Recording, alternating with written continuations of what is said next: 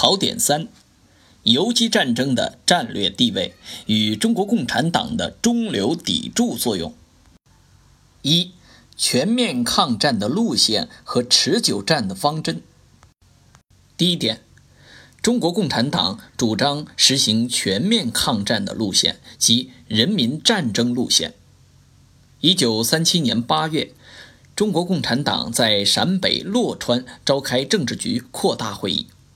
制定了抗日救国十大纲领，强调要打倒日本帝国主义，关键在于使已经发动的抗战成为全面的全民族的抗战。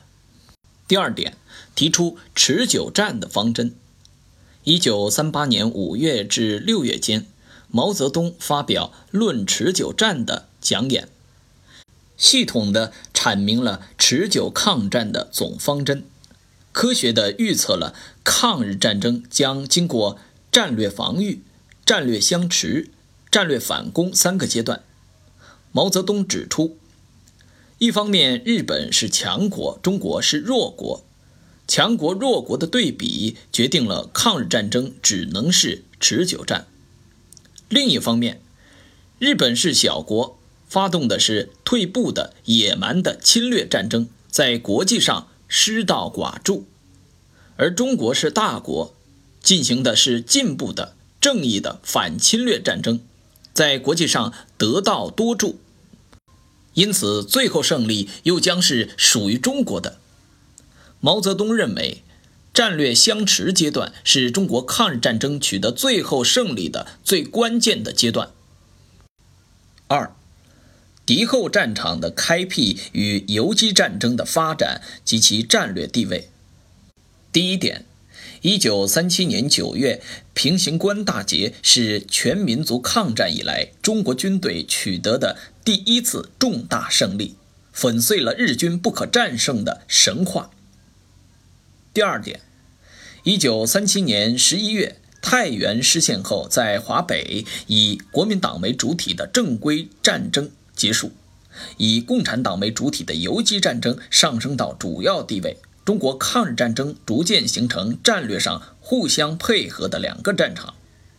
第三点，游击战争的战略地位和作用。在抗日战争的初期和中期，游击战被提到了战略的地位，具有全局性的意义。第一，在战略防御阶段，从全局看。国民党正面战场的正规军是主要的，敌后的游击战是辅助的。第二，在战略相持阶段，敌后游击战争成为主要的抗日作战方式。第三，游击战还为人民军队进行战略反攻准备了条件。三，坚持抗战团结进步的方针。第一点。统一战线中的独立自主原则，坚持独立自主原则，实质上就是力争中国共产党对抗日战争的领导权，这是把抗日战争引向胜利的中心一环。第二点，三大口号。一九三九年七月，中国共产党针对团结抗战的局面出现了中途妥协和内部分裂两个危险，明确提出三大口号。坚持抗战到底，反对中途妥协，巩固国内团结，反对内部分裂，力求全国进步，反对向后倒退，坚决揭露打击汪精卫集团的叛国投降活动，继续争取同蒋介石集团合作抗日。第三点，为了抗日民族统一战线的坚持、扩大和巩固。中国共产党制定了发展进步势力、争取中间势力、孤立顽固势力的策略总方针。进步势力主要是指工人、农民和城市小资产阶级，他们是统一战线的基础，抗日战争的主要依靠力量。中间势力主要是指民族资产阶级、开明绅士和地方实力派。争取中间势力的条件，一是共产党要有充足的力量，二是尊重他们的利益，三是要同顽固派做坚决的斗争，并能一步一步地取得胜利。顽固势力指的是大地主、大资产阶级的抗日派，即以蒋介石集团为代表的国民党亲英美派。孤立顽固势力，共产党必须以革命的两面政策来对付他们的两面政策，即贯彻又联合又斗争的政策。同顽固派做斗争时，坚持有理、有利、有节的原则。以下是抗日民族统一战线的策略总方针和“三三制”原则的总结。抗日民族统一战线的策略总方针是发展进步势力，争取中间势力，孤立顽固势力。进步势力指的是工人、农民和城市小资产阶级。